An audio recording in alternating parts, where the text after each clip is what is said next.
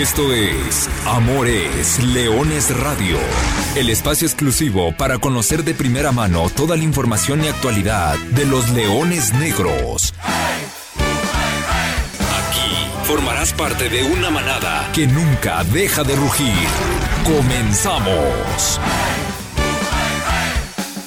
Hola, ¿qué tal? ¿qué tal? Muy buenas tardes, sean todos ustedes bienvenidos a una nueva emisión de Amores Leones de Radio, el programa destinado para platicar de toda la actividad del equipo de la Universidad de Guadalajara, de los Leones Negros, del equipo que nació grande, con el gusto de saludarlos, como todos los miércoles, listos para entrar en un programa ahora sí repleto de actividad, porque jugaron los Leones Negros, sí ganaron los Leones Negros, tres de tres, tres victorias de manera consecutiva los que tiene el equipo de la Universidad de Guadalajara, seis partidos sin perder, segundo lugar de la tabla general, la mejor defensa de la Liga de Expansión y con dos partidos, bueno, en realidad tres partidos por delante en casa, aunque dos en un lapso de apenas una semana y es que el día de mañana, jueves, los Leones Negros estarán jugando en el Estadio Jalisco recibiendo al Tapatío y el próximo martes los Leones Negros estarán jugando en el Estadio Jalisco en busca, ¿por qué no?, de asaltar el liderato. Mañana partido interesante, victoria la semana anterior, actividad de fuerzas básicas, bueno, hubo hasta reunión de la Liga de Expansión con datos inverosímiles, pero bueno, nada que no sepamos y de lo que estaremos platicando de eso y muchas cosas más. Antes de comenzar, antes de entrar a los temas, nuevamente le agradezco el favor de su atención. Saludo a quien eh, ya está puntual en cabina, como siempre, Brian Márquez en la producción, Lulu Martínez en los controles y por supuesto saludo con mucho gusto al profesor Carlos Alberto Valdés. Profe, ¿cómo andas? Buenas tardes. Hola, ¿qué tal Artur? ¿Cómo estás? Muy, pero muy buenas tardes a ti, a Lulu, a Brian, a toda la gente que nos escucha a través de Frecuencia Deportiva 1340. No sé si Universidad de Guadalajara en su historia moderna había tenido dos partidos tan próximos como local en fase regular. Quizá las fechas en guilla se ha presentado, pero es que en un abrir y cerrar de ojos, Universidad de Guadalajara va a entrar en la disputa de dos partidos, de seis puntos, y tan inmediato es que ni siquiera nos va a dar tiempo de reflexionar de uno cuando ya tenemos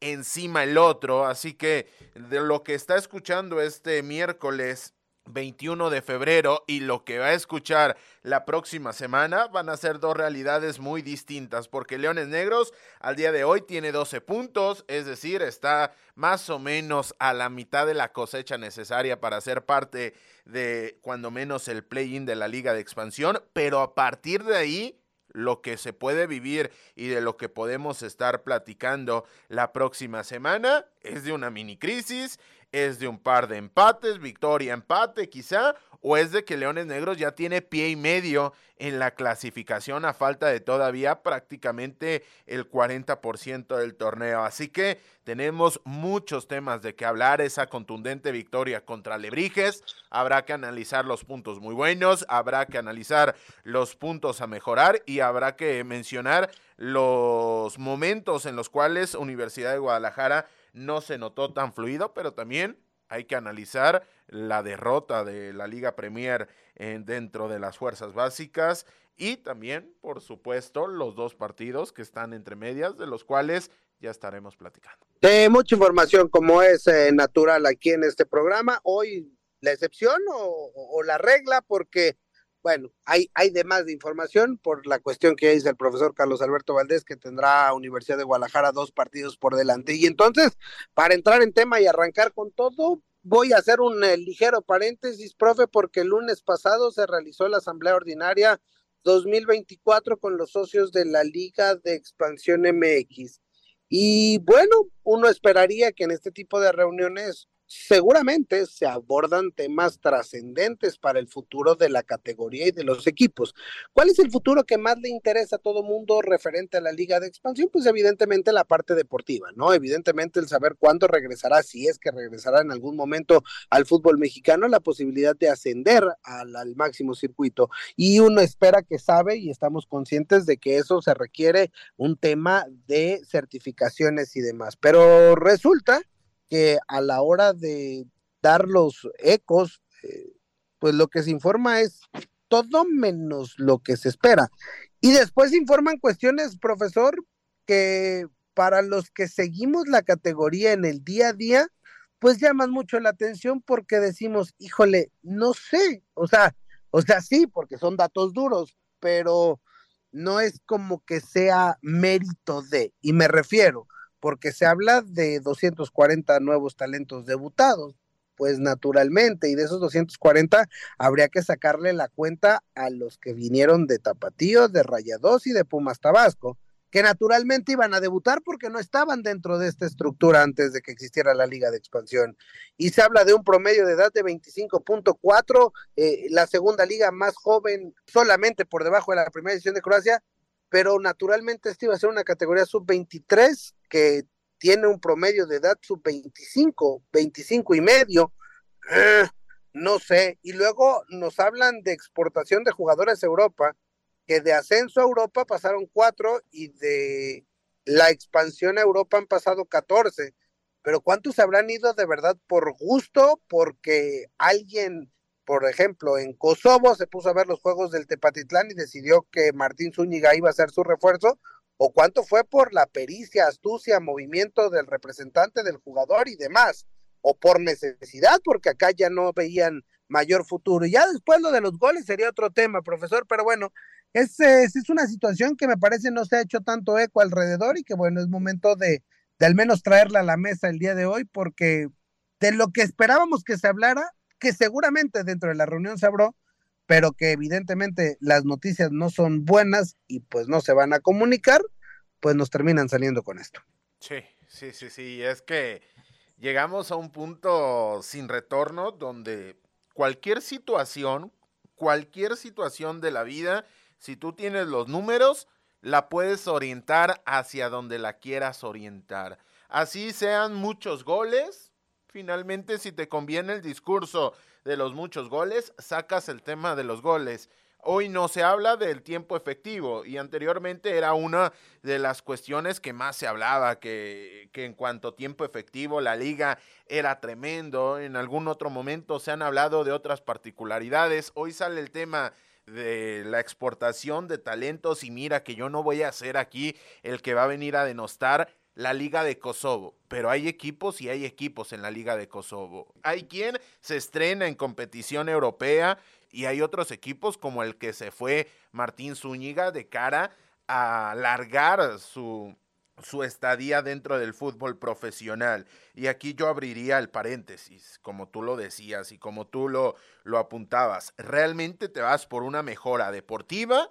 Quizá la Liga de Kosovo por ahí llega a tener otro tipo de alicietes por esta chance que ya decía de la posibilidad de competir en competiciones europeas, más allá de que sea la conference, más allá de que sueñes en algún momento con jugar la Europa League, porque de la Champions League, para efectos prácticos, Jamás, jamás en la vida un equipo de Kosovo con las reglas actuales del, coeficiente UEFA se va a poder meter a la UEFA Champions League. Pero de ahí, segunda portuguesa, Liga de Andorra, Liga de Gibraltar, ligas que, más allá de, de convertirse en un escaparate, se terminan convirtiendo en un recurso. Pero es que es, es tremendo cómo llegamos a un punto en el cual podemos hablar de, de, filosofía, podemos hablar del tema de espectáculo. La realidad es que es muy, muy, muy relativo. Y el espectáculo que viene en base a, la espectacularidad de algo, bueno, vámonos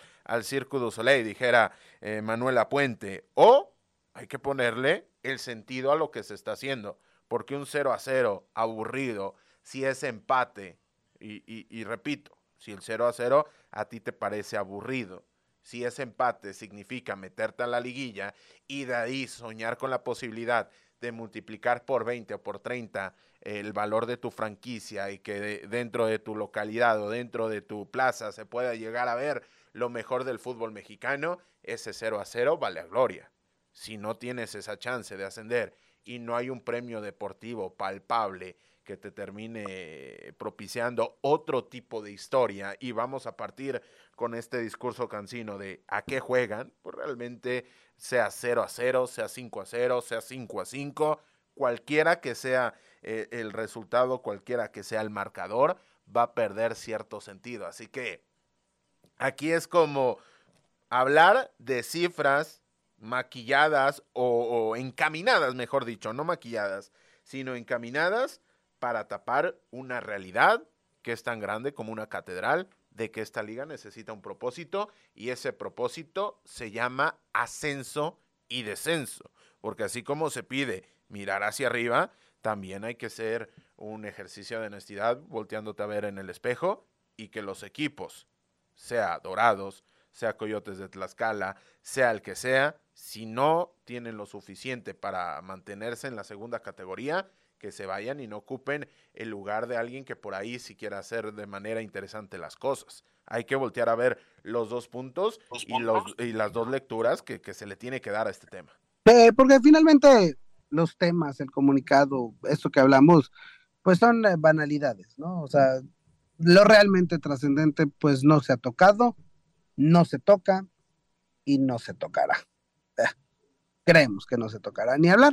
Es parte de esta liga de expansión, pero bueno, independientemente de eso, uno necesita seguir compitiendo y hay que buscar trascender y hacer ruido y ganar, por supuesto, hay que ganar, hay que levantar los títulos independientemente porque esto no depende ni siquiera del equipo, ni de Leones Negros, ni de Cimarrones, ni de Alebrijes, ni del Tapatío, depende de otros que pues obviamente no querrán ponerse a sufrir, pero también lo dices muy claro, hoy se maquillan las situaciones, hoy se dan otros discursos y de lo que realmente nos preocupamos para que venga a suceder, pues seguiremos esperando.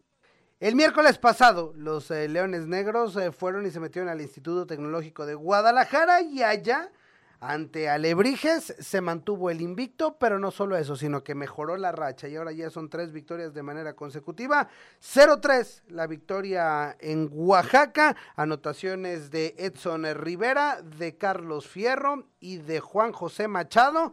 Y en el orden que nos vamos, porque era un partido donde nos íbamos a ir al descanso con un amarguísimo sabor de boca, porque Leones Negros fue amo y señor del partido, porque Edson Rivera tuvo dos, tres, cuatro claras.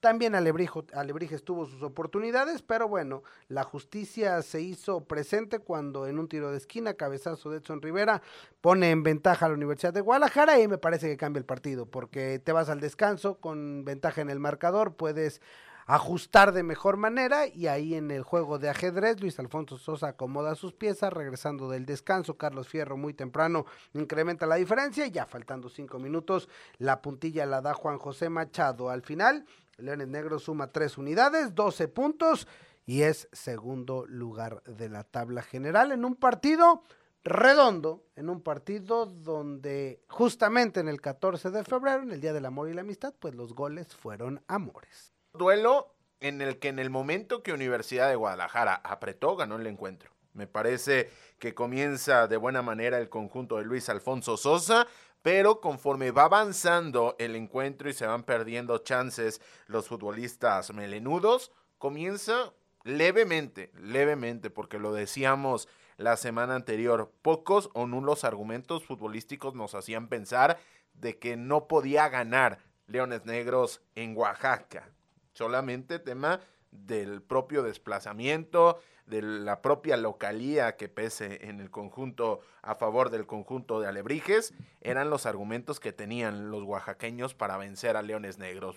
Y esto queda muy muy claro en el momento que se consigue la anotación de la ventaja, ya lo decías, cambia por completo el esquema y en la segunda mitad esa anotación de Carlos Fierro no solamente le permite a Leones Negros tener un cierre de partido muy muy cómodo, sino que además le permite darle rotación, le da la oportunidad de rotar a todo su equipo y esto conlleva la anotación de Juan Machado y yo se lo preguntaba directamente a Luis Alfonso Sosa. ¿Qué anotación te parece que es más importante para el colectivo? Él lo repartió, él fue salomónico, pero me parece que son tres historias muy distintas, pero también muy interesantes, porque primer gol con balón en movimiento, me decía, sí, eh, fue táctica fija, pero el balón estaba en circulación de Exxon Rivera en la campaña, y esto es bueno porque no había pasado después de la lesión. Y sobre todo porque los que ya habían fallado. Había fallado una increíble abajo del arco, había tenido un par, y, y esa parte para el tema anímico es muy importante la de Edson Rivera. Totalmente. Y a eso le sumamos el que Carlos Fierro, que había dejado sensaciones muy positivas, no había dejado tantos registros, se estrena con, con la primera anotación en esta campaña para el campeón del mundo en México 2011. Y ya habíamos dicho, jugador más valioso, Carlos Fierro, en, en este arranque de torneo, en varios de los últimos partidos. Pero la mala, se ha lesionado Carlos Fierro y no estará disponible ni para mañana y probablemente ni para el jueves. Así que es una baja eh, dura, dolorosa, por el momento sobre todo y porque ya había mojado eh, el, delantero mexicano. Y vamos a ver quién levanta la mano para, para ganarse ese lugar del futbolista de sacrificio, el que no sale en las portadas pero termina abriendo huecos y dejando atrás esa idea, la historia de Juan Machado que se estrena como goleador de Universidad de Guadalajara. No me parece que sea cuestión menor porque le había costado el reflejarse dentro de las sensaciones del partido. Quizá participativo, pero poco destacado para bien y para mal, porque no había fallado ninguna, pero no había tenido ninguna clara. Así que muy importante para este equipo de Luis Alfonso Sosa el terminar por repartir las anotaciones, una cuestión que el propio Poncho Sosa ponderaba y hablaba de la importancia que tiene el tema. Y curiosamente, hablando un poco ya de las consecuencias, Leones Negros encadena triunfos en escalera. 0 a 1, 2 a 0 y ahora 0 a 3. Quiere decir que el día de mañana 4 a 0. Y el martes 5 a 0. en algún momento, en algún momento se va a romper esta escalera, pero no se da todos los días y son pocos los ejemplos de equipos que pueden decir esto. Hago un paréntesis rápido para regresar con lo de Machado. Pues sí, no había estado ni para bien ni para mal, pero bueno, hay que decir, 78 minutos le bastaron y es muy complejo, profe, eh, un jugador que entra de recambio, hacerse presente en el marcador y ser diferencial. Y bueno, para efectos del promedio de gol por partido, tiene uno en menos de 90 minutos disputados, así que bien, para eso lo trajeron y es el objetivo justamente personal de Macha, hacer goles con el equipo de la Universidad de Guadalajara. Y hizo el primero y después, bueno, sí, en cuanto a los resultados, tres victorias de manera consecutiva y hacíamos la pregunta, también el profe Luis Alfonso Sosa no termina por decir qué es lo mejor porque todo es bueno y, benditos problemas, eh, tratar de determinar qué es lo mejor cuando todo está bien, pero profe, eh, un equipo que está enrachado, un equipo invicto, un equipo que es la mejor defensa, porque hoy, hoy nos abocamos al tema de las anotaciones y hablamos de la importancia de que era marcar, etcétera, etcétera. Pero, pero también atrás son cuatro de seis partidos sin recibir gol, solamente dos anotaciones en contra. Eres la mejor defensa de la categoría. Ya te destapaste en ofensiva ¿Qué, es lo más valioso? ¿A qué le tenemos que dar más valor de estos primeros seis partidos de Universidad de Guadalajara? A mí me parece que, el tema de la adaptación, y lo, lo, apuntaba el propio Poncho Sosa en la conferencia de prensa, no hemos reparado lo suficiente en este tema.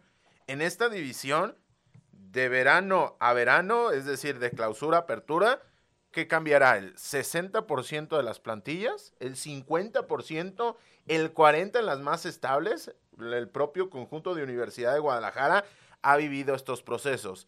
Esto provoca a que quizá los puntos finos a trabajar en el apertura no estén tan bien solventados. Para el clausura ya cambia en menos del 15% seguramente las plantillas y esto da una continuidad que hace mucho más complejo el poder sacar diferencias. Y Luis Alfonso Sosa lo decía, ya los equipos te juegan diferente, ya no se suben al ring e intercambian golpes con el conjunto universitario y aún así en este, en este caso terminas consiguiendo tu primera victoria. Esto uh, por amplio eh, marcador. Esto para mí es el punto positivo porque ya hay una clara evolución del, del equipo ya tiene registros para poder competir en diferentes contextos. Es decir, ya no es quizá, y por ello comencé mi argumento con esto, el equipo que anota 5 por partido, que difícilmente se iba a sostener esta tendencia, pero le hacen muchos menos goles que la temporada anterior.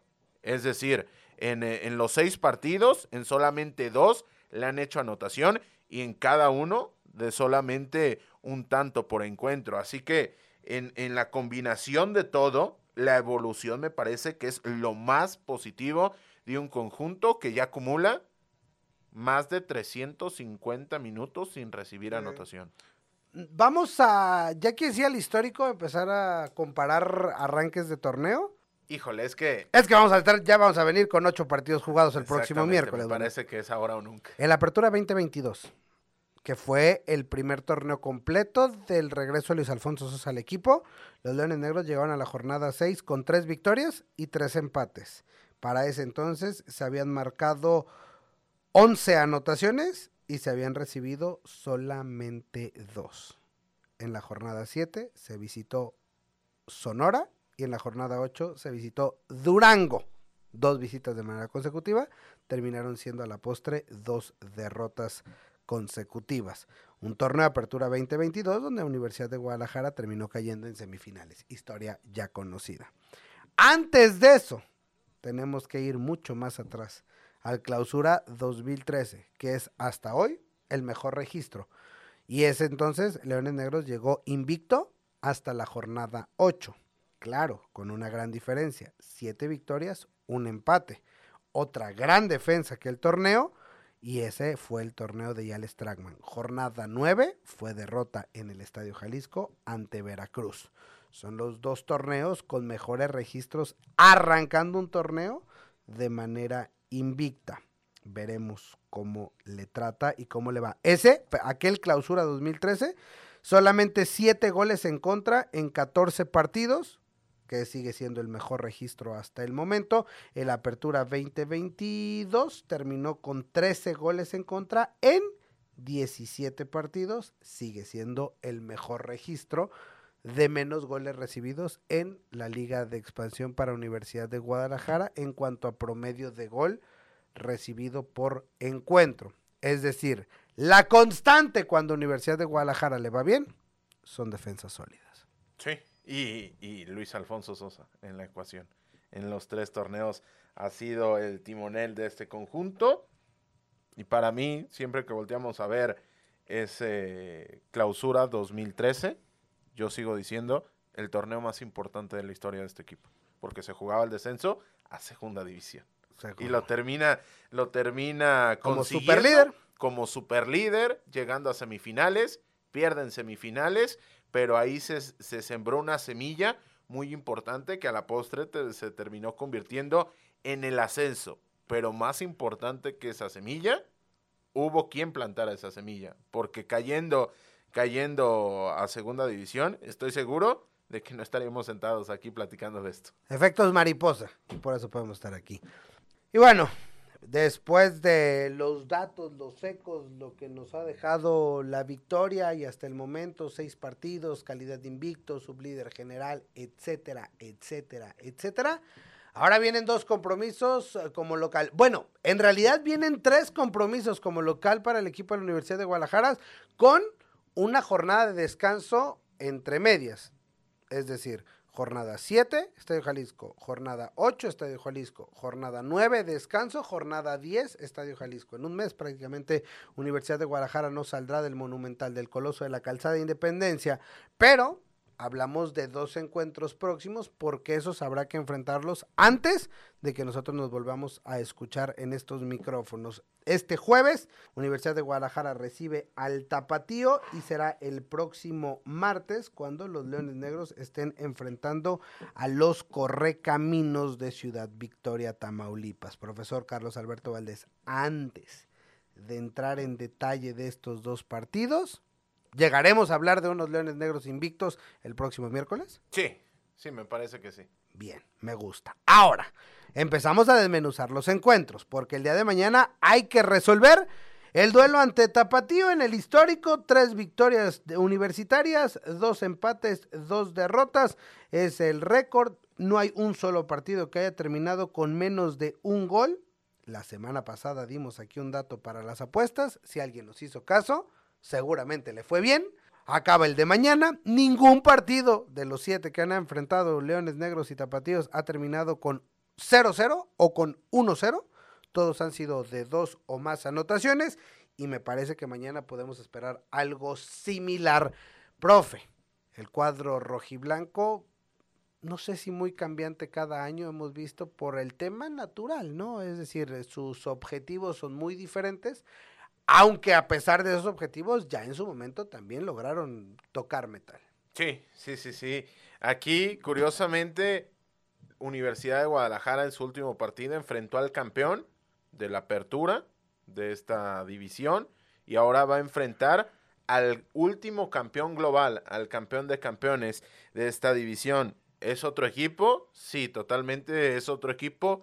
Ya no solamente en cuanto a los nombres, sino más importante me parece en cuanto a la dirección técnica, porque con todo el respeto para Arturo Ortega, la distancia entre Gerardo Espinosa y Arturo Ortega es muy, muy grande, inclusive mucho más que, que, la que hay entre los futbolistas que hoy defienden los, los colores rojiblancos y los que fueron. Y eso que la lista es larga y la, la lista es abundante en cuanto a calidad, como Sebastián Pérez Buquet, como el Tepa González, como Oscar Macías, como el propio Mateo Chávez, tan llevado y tan traído en esta su irrupción en la Liga MX, es completamente otro equipo. Es un equipo que lo decíamos al arranque de, no ha marcado gol en la zona metropolitana de Guadalajara. No ha marcado gol en casa en tres partidos. No marcó en su derrota ante Venados. No marcó en su derrota por el mismo marcador ante el Club Atlético La Paz, que hay que voltear a ver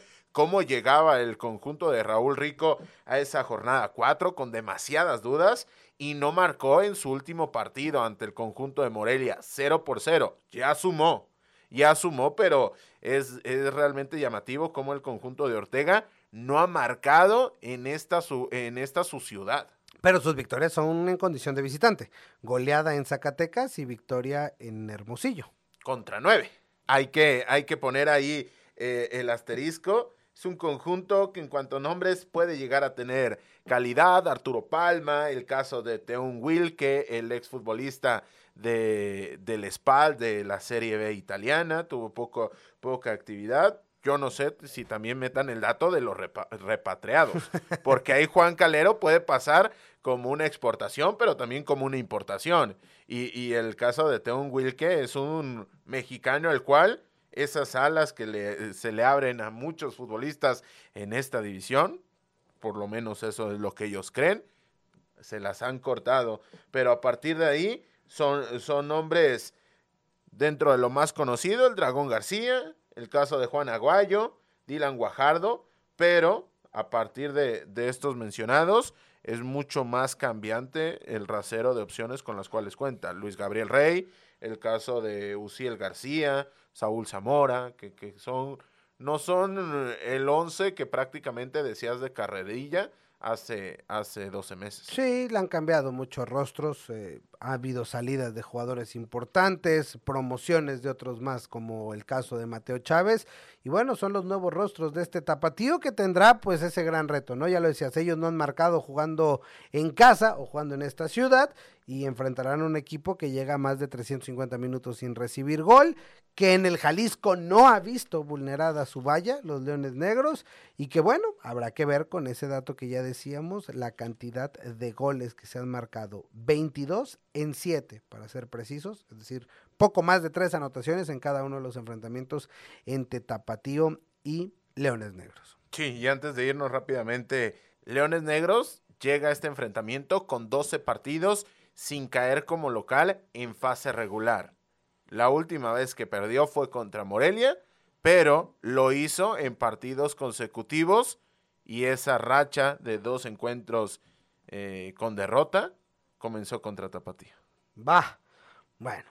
El partido es este jueves 7:15 de la tarde-noche desde la cancha del Monumental Estadio Jalisco. La transmisión será a través de VIX a través de TVC Deportes y por supuesto a través de Canal 44 y de esta frecuencia deportiva 1340 de AM. Jueves de fútbol y todos vamos al Estadio Jalisco. Leones Negros contra Tapatío. Jornada 7, Liga de Expansión. Te esperamos el jueves 22 de febrero a las 7 de la tarde. Asiste con tus amigos y hagamos rugir el Jalisco. 2024, 50 aniversario de Leones Negros, el equipo de la Universidad de Guadalajara. El próximo martes, 9 de la noche, eh, los Leones Negros reciben a los Correcaminos, también en el Estadio Jalisco, en pues lo que se funcionará como jornada doble para Universidad de Guadalajara. Sí, sí, curiosamente, tanto en la Liga Premier como en la Liga de Expansión va a haber un doble enfrentamiento entre Universidad de Guadalajara y el representativo de la Universidad Autónoma de Tamaulipas que con su victoria el día de ayer me parece que salva la plana Raúl El Potro Gutiérrez, le ganó tres goles por uno al cuadro de Atlético Morelia. Este conjunto, dos victorias, las dos victorias, tres goles por uno, las dos victorias en el Marte Regómez contra Morelia, la de hace menos de 24 horas, y contra el conjunto de Cancún hace un par de semanas. Bueno, habrá que tomar en cuenta jueves y martes. Brian Márquez, de rapidito le damos salida al buzón de la manada antes de despedirnos. ¿Qué tal? Muy buenas tardes. Sí, tenemos a, a Luis Manuel, que nos comenta, mañana conseguiremos otra victoria importante y ¿por qué no meten a Felipe López? Eh, Felipe se resintió de un tema muscular y por eso ha estado fuera de, de, todavía no puede regresar. Juan José Hernández, la racha ganadora seguirá y la victoria mañana será 1 por 0 ante Tapatío. Con que sea victoria, tres puntos suman. Alejandro Ochoa, mañana lo tenemos que ganar. Esto se ha derivado como un nuevo clásico de la ciudad. Un saludo para todos. Carlos Eduardo Ramos, vamos a seguir con la racha ganadora. Un saludo. Y finalmente, José Luis Torres, felicidades por su programa. Saludos. Gracias. Nosotros eh, les vamos a estar haciendo llegar sus cortesías para los partidos correspondientes. Mientras tanto, pues se nos ha acabado el programa. Profesor, ya prácticamente nada más perdieron los Leones Negros Premier, ganaron los Leoncitos Negros. Sí, solamente con eso nos va a alcanzar el tiempo. Victoria en la Liga TDP, derrota en la Liga Premier.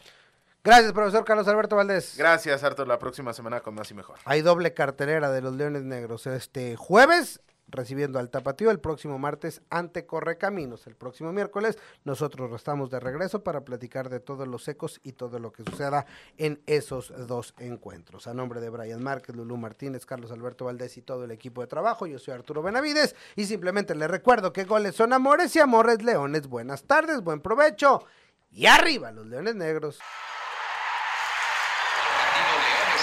Hasta aquí llegamos. Gracias por ser parte de esta manada que nunca deja de rugir.